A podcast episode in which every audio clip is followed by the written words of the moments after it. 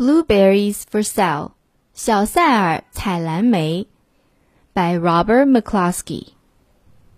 One day, little Sal went with her mother to Blueberry Hill to pick blueberries. 一天，小塞尔跟着妈妈去蓝莓山上采蓝莓。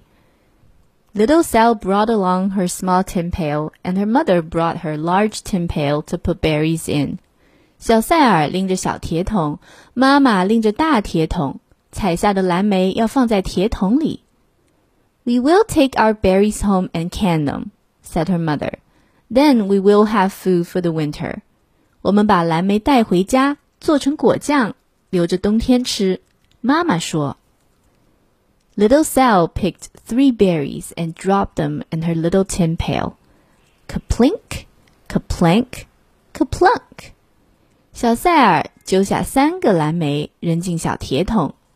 啪咚，噼咚，砰咚。She picked three more berries and ate them. 她又摘了三个，自己吃了。Then she picked more berries and dropped one in the pail. Kaplunk. 接着她采了一大把蓝莓，一个扔进小铁桶，啪咚。And the rest she ate. 剩下的全吃了。 then little Sal ate all four blueberries out of her pail. 然后她把小铁桶里的四个蓝莓也拿出来吃了。Her mother walked slowly through the bushes, picking blueberries as she went, and putting them in her pail. 妈妈在蓝莓丛里一边慢慢的走，一边把摘下的蓝莓放进大铁桶。Little Sal struggled along behind, picking blueberries and eating every single one. one。小塞尔跟在后面，一边追着妈妈，一边把采来的蓝莓吃的一个也不剩。Little Sal hurried ahead and dropped a blueberry in her mother's pail. pail。小塞尔追上去，把一个蓝莓扔进妈妈的大铁桶。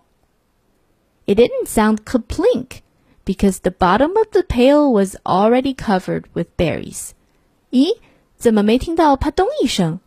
哦，铁桶底已经被蓝莓遮住了。She reached down inside to get her berry back。小塞尔把手伸进桶里，想拿回自己的蓝莓。Though she didn't really mean to, she pulled out a large handful because there were so many blueberries right up close to the one she had put in. 可是她的蓝莓和别的蓝莓挤在一起，一不小心 抓出来一大把。Her mother stopped picking and said, Now, Sal, you run along and pick your own berries. Mother wants to take her berries home and can them for next winter.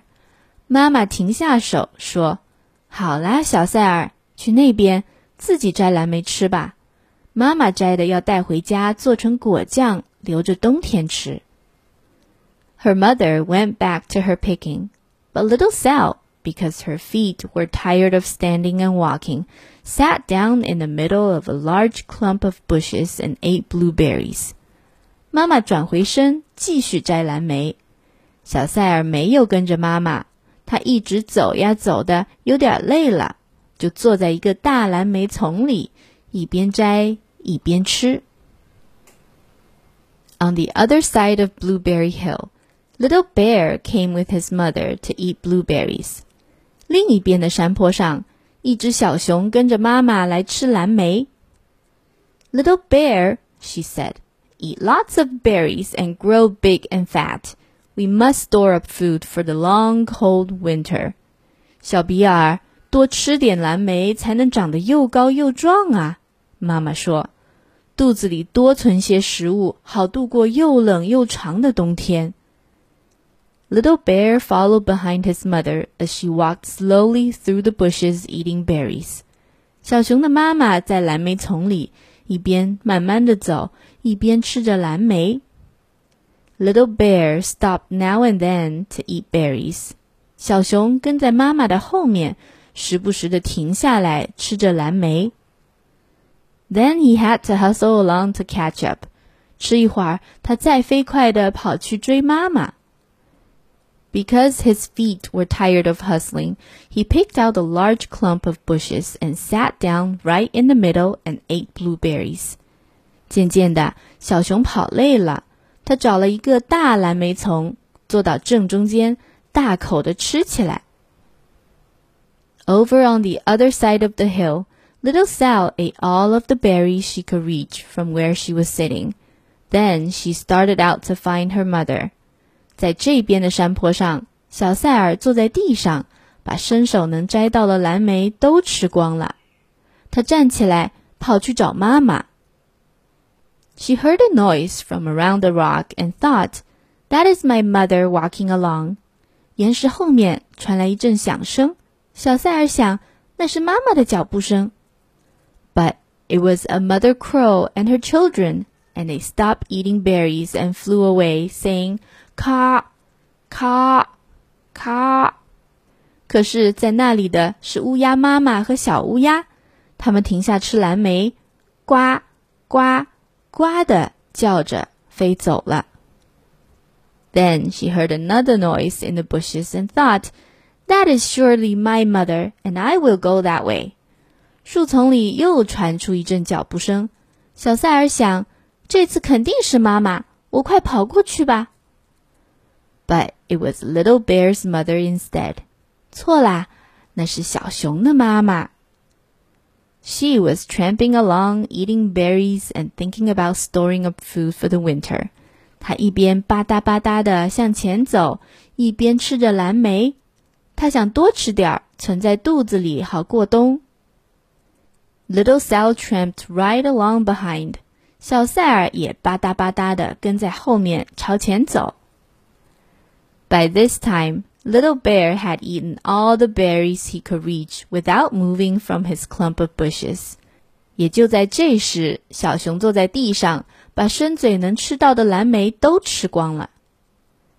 Then he hustled off to catch up with his mother. 他站起来想去追妈妈。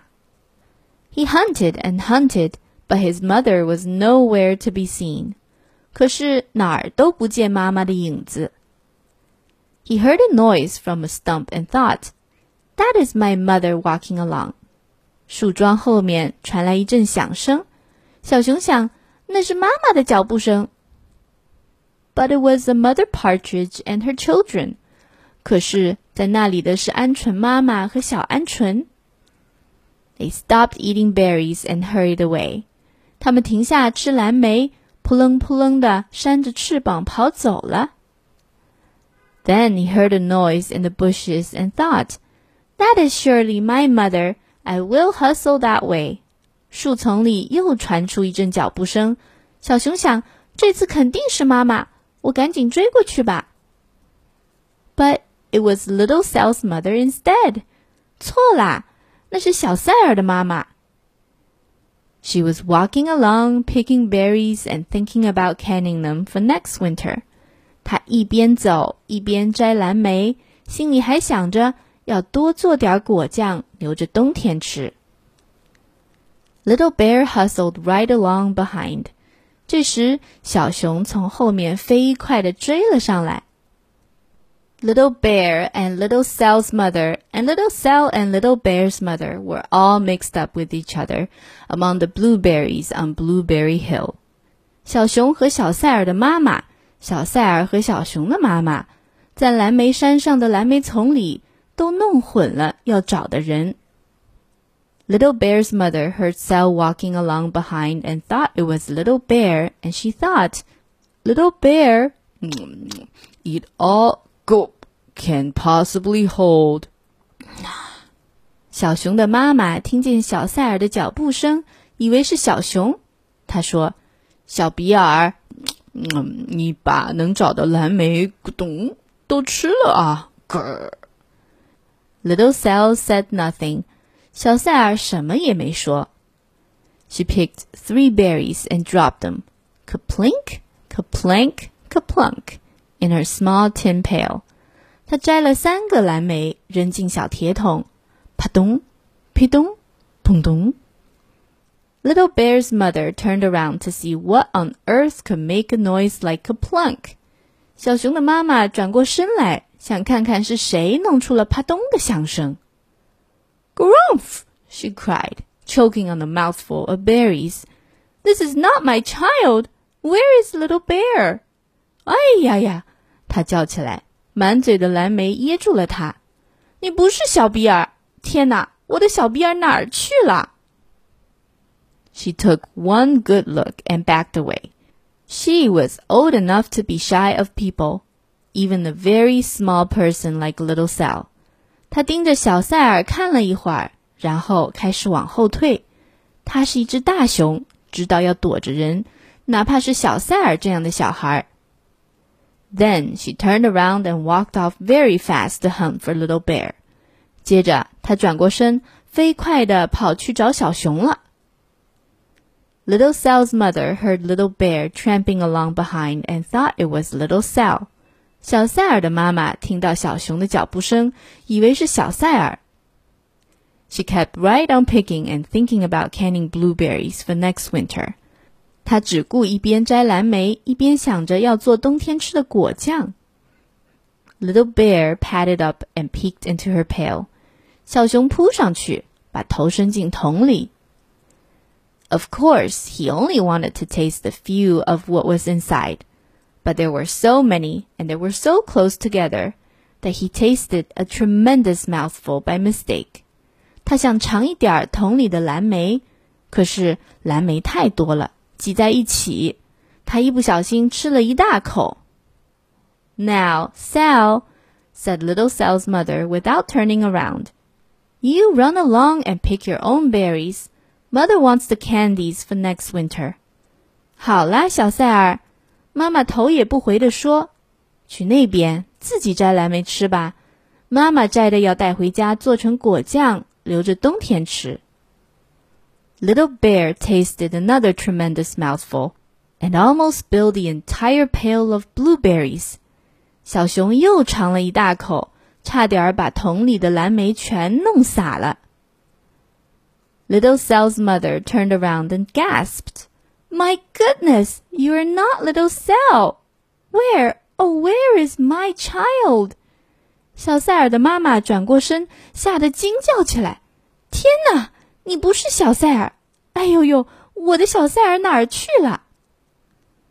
Little Bear just sat munching and munching and swallowing and licking his lips. 小熊只顾坐在地上，吧唧吧唧的嚼着蓝莓，然后咕咚一声咽下去，舔了舔嘴唇。Little Sal's mother slowly backed away. She was old enough to be shy of bears, even very small bears like Little Bear. 小塞尔的妈妈一点一点往后退，她是一个大人，知道要躲着熊，即使是小比尔这样的小熊。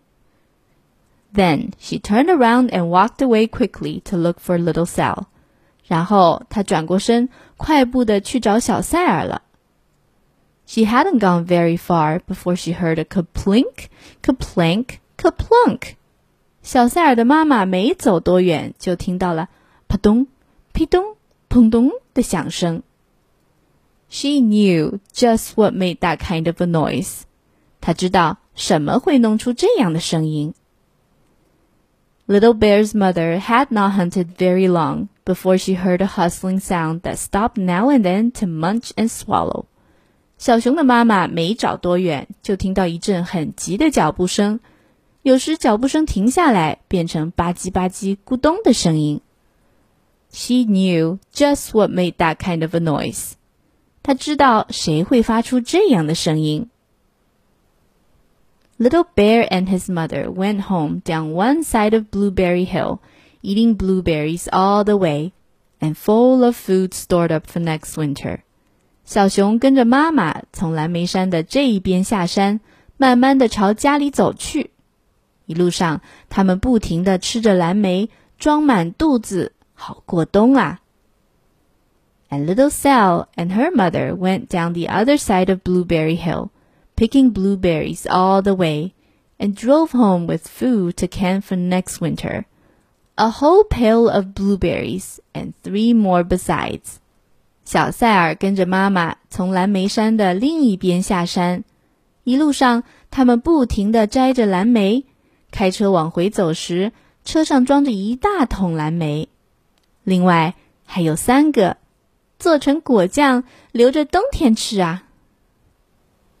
The end. Thank you for listening. 谢谢大家的收听。如果你想听到更多的双语绘本故事，你可以关注我的微信公众号“开开离家”。I'll see you next time. Bye.